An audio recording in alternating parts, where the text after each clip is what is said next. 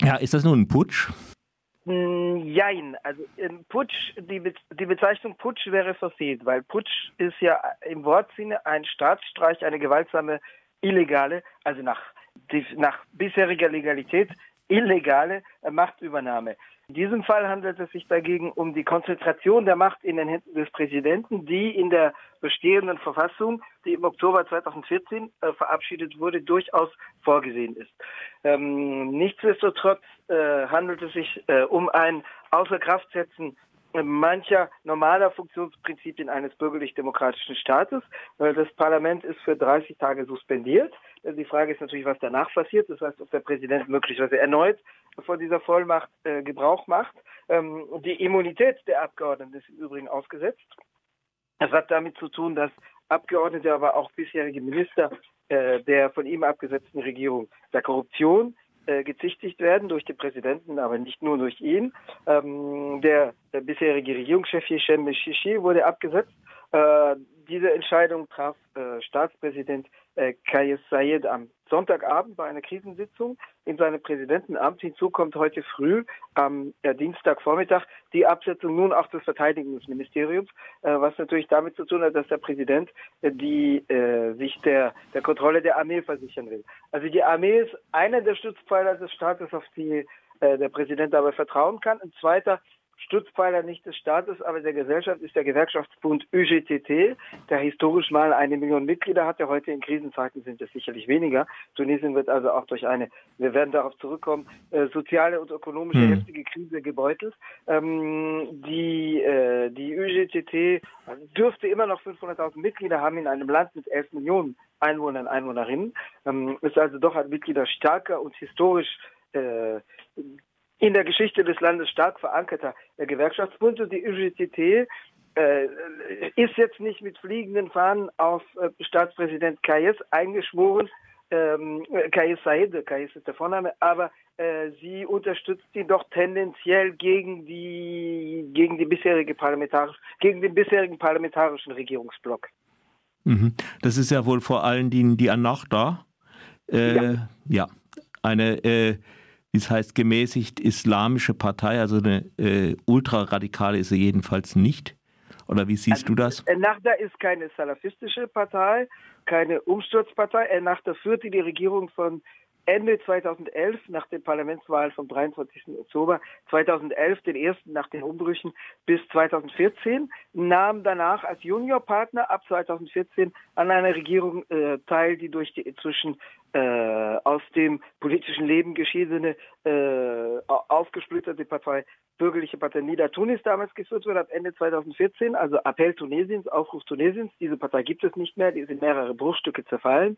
Seit 2019, seit den Parlaments- und ähm, äh, äh, Legislativ, also Parlamentswahlen von Ende 2019, äh, 6. Und, äh, 6. und 13. Oktober 2019 haben wir ja eine aufgesplitterte politische Landschaft. Wir haben keine klare Regierungsmehrheit. Wir hatten dann, bis äh, abgesetzt wurde gestern, vorgestern, äh, einen parteilosen äh, Premierminister äh, als sogenannten Technokraten, aber Ennahda war innerhalb eines heterogenen Regierungsbündnis ist doch die stärkste Kraft und doch die, die tonangebende Kraft. Also Ennahda ist historisch eine islamistische Partei, kommt aus dem Dunstkreis der Muslimbrüder, die 1928 in Ägypten gegründet wurde und um die herum sich eine internationale schart mm, mit äh, politischen Parteien, die zumindest Kontakte zu ihr unterhalten, auch über Erdogan in der Türkei. Mhm. Und das Modell du gut kennst, äh, gibt es ja zumindest Annäherung und Kontakte, auch wenn das nicht ganz dasselbe politische Modell ist. Ennarda kommt aus diesem Spektrum,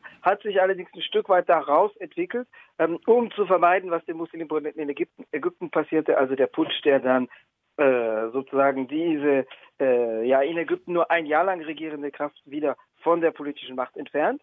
In Ägypten regierten sie ja nur 2012, 13 bis zum Putsch im Juni 2013. Das war den äh, tunesischen Islamisten ein warnendes Zeichen, ein Menetekel. Ähm, daraufhin versuchten sie schon, schon, ein bisschen so ihr Aggiornamento, wie man in Frankreich nach dem Italienischen sagt, äh, vorzulegen, also äh, ihre ihre äh, Normalisierung, ihre Anpassung, ihre realpolitische Wandlung. 2016 hat im Übrigen nach der äh, formal angegeben bei einem Kongress, dass sie gar nicht mehr islamistisch sein wolle, sondern ähm, nur noch eine islamische Referenz habe. Also natürlich ist es politisch, gehört sie in die Matrix des Islamismus, aber es ist jedenfalls eine Partei, die gewisse Kompromisse einging, um mitregieren zu können. Es ist eine Partei, die gleichzeitig an der Korruption teilhat und die natürlich mitverantwortlich ist für das ganze Debakel äh, der Regierungspolitik, wie es andere wie es bürgerliche Parteien auch wären. Also das ist jetzt kein Spezifikum, sondern die, äh, die führen natürlich die Krisenpolitik einfach durch und sind damit mitverantwortlich für, die, für deren Ergebnisse.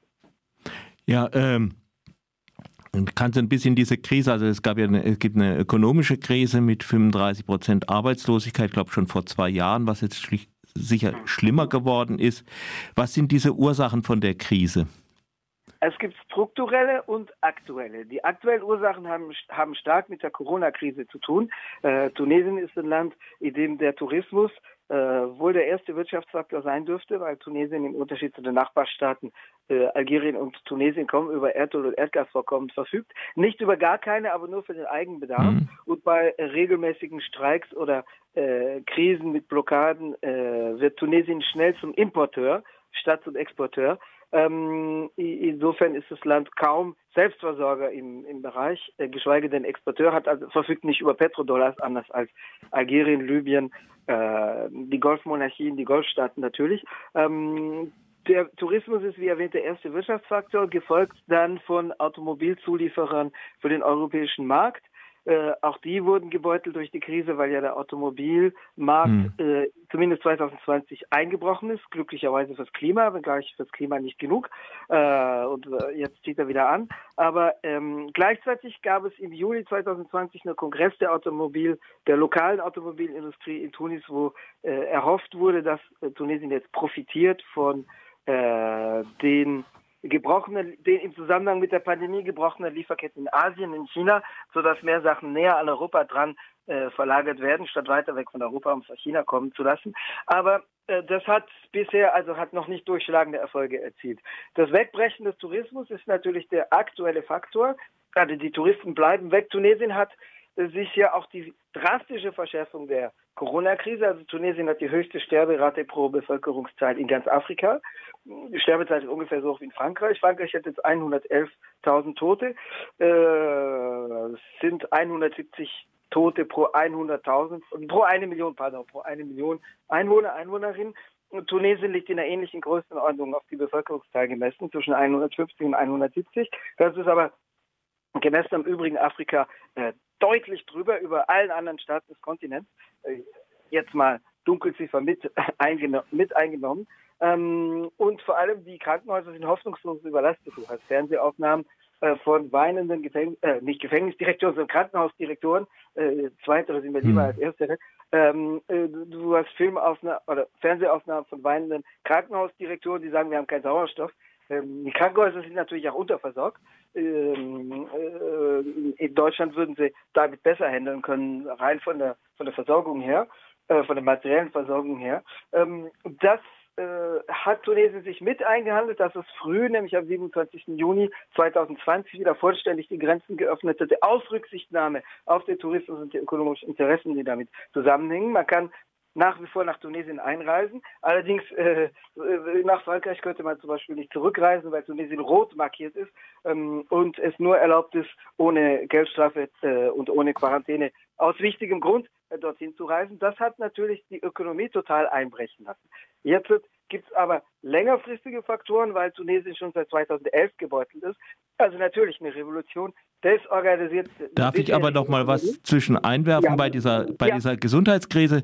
Die anderen Sachen interessieren uns natürlich äh, auch brennend danach, hm. aber äh, hm. die äh, ich habe noch mal eine Zahl gelesen, ich kann jetzt nicht dafür gerade stehen.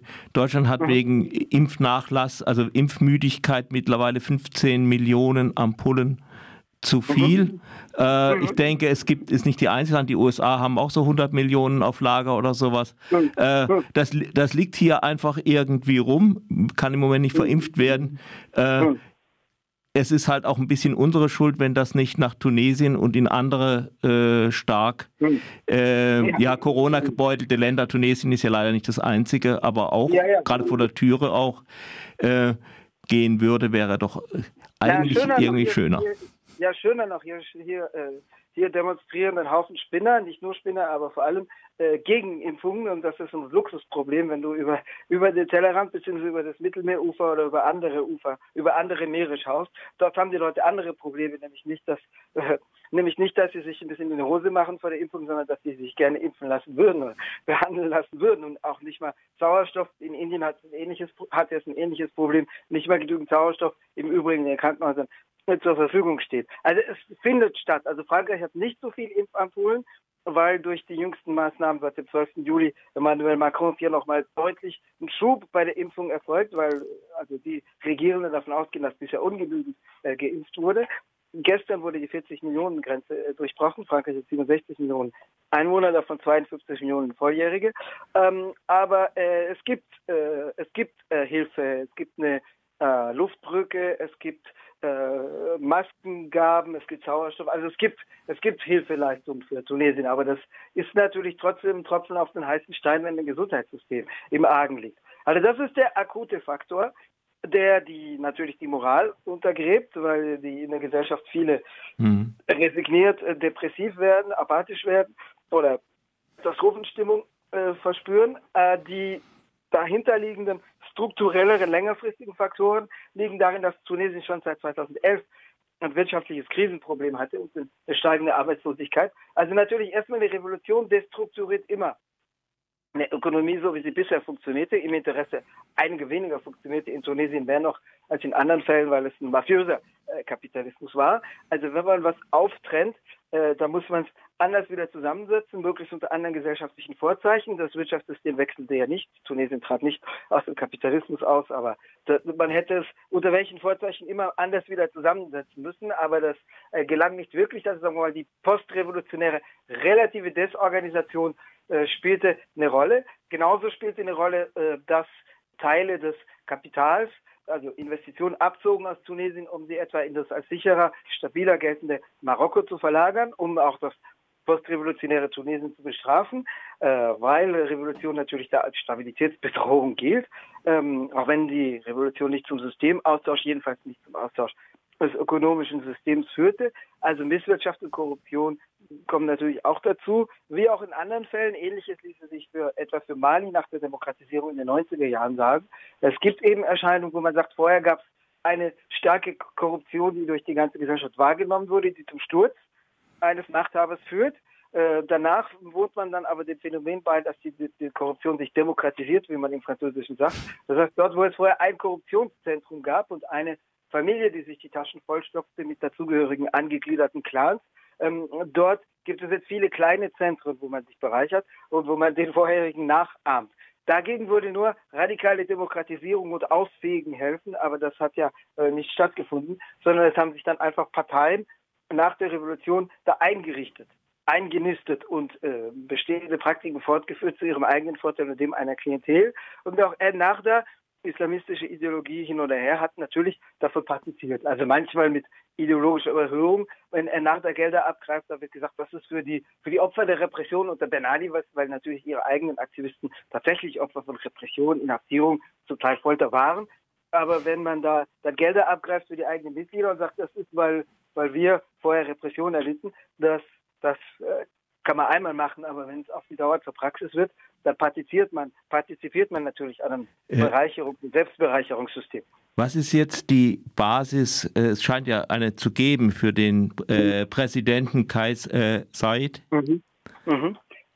Äh, es gab Freudendemonstrationen. Also es gibt äh, äh, antagonistische, also einander entgegengesetzte Demonstrationen. Es gibt Menschen, die dagegen demonstrieren, gegen die Maßnahmen, gegen die Rekonzentration der der Macht beim Präsidenten und die sagen, es war ein Putsch ähm, oder eine illegale Machtübernahme, also illegal erstmal nicht, weil es in der Verfassung vorgesehen ist, aber eine illegitime Machtübernahme.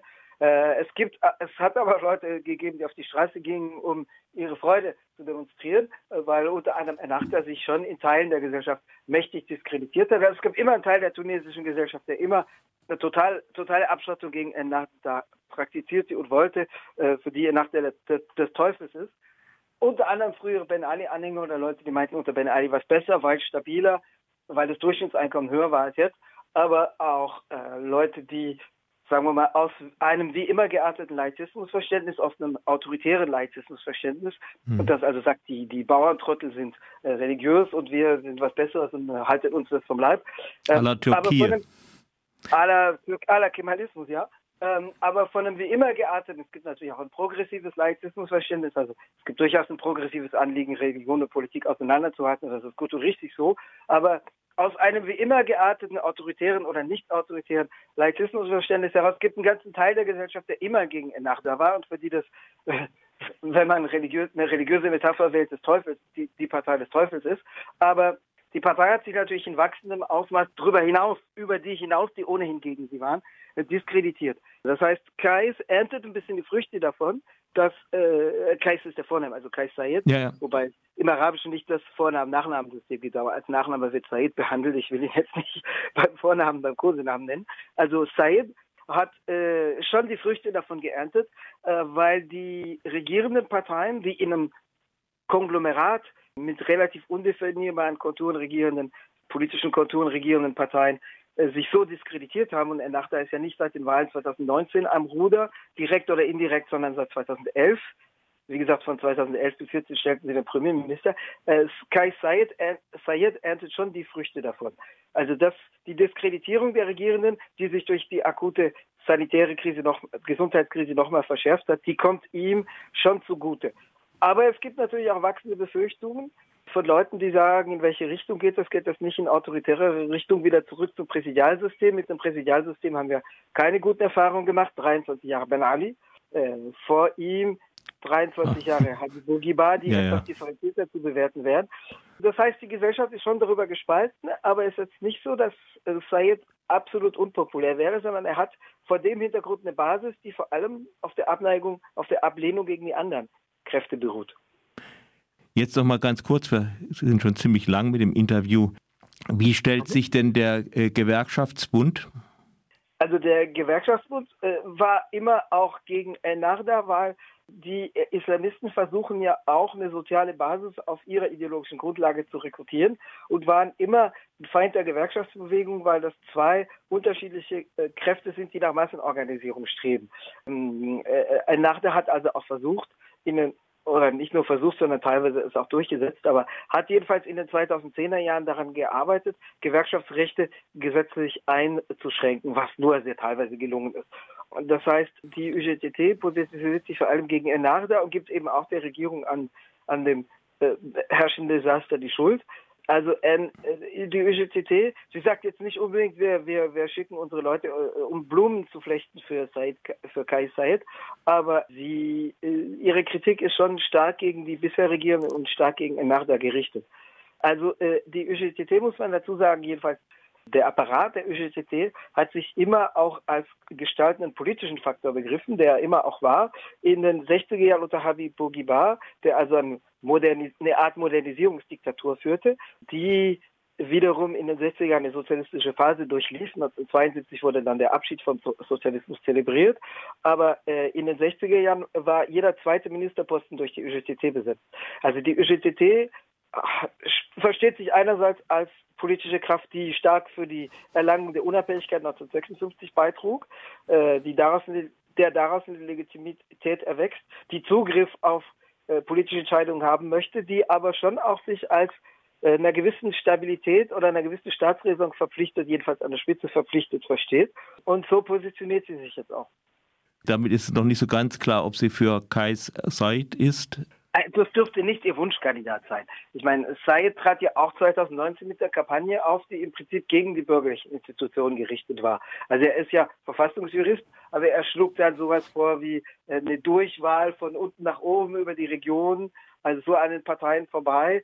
Es klang so ein bisschen wie, ist jetzt nicht ganz zu vergleichen, das, das Regime ist nicht derselben politischen Natur, aber äh, es klang so ein bisschen wie nach den Volkskomitees von Muammar Gaddafi, wo charismatische Figuren an der Spitze stehen und wo man dann etwas äh, mit unscharfen Konturen ausgestattete, an den Institutionen vorbeigebildete politische Strukturen schafft.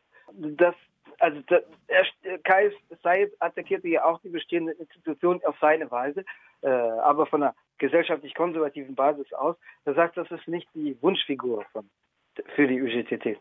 die, die ergreift Partei in dieser Auseinandersetzung und Zayed steht ja auch nicht allein da, sondern es scharen sich Leute um ihn, die halt sagen, so, kannst, so konnte es nicht weitergehen und äh, die, die Exekutive muss gestärkt werden und Schluss mit dem Parteienhader und Schluss mit dem Einfluss der Islamisten und so weiter.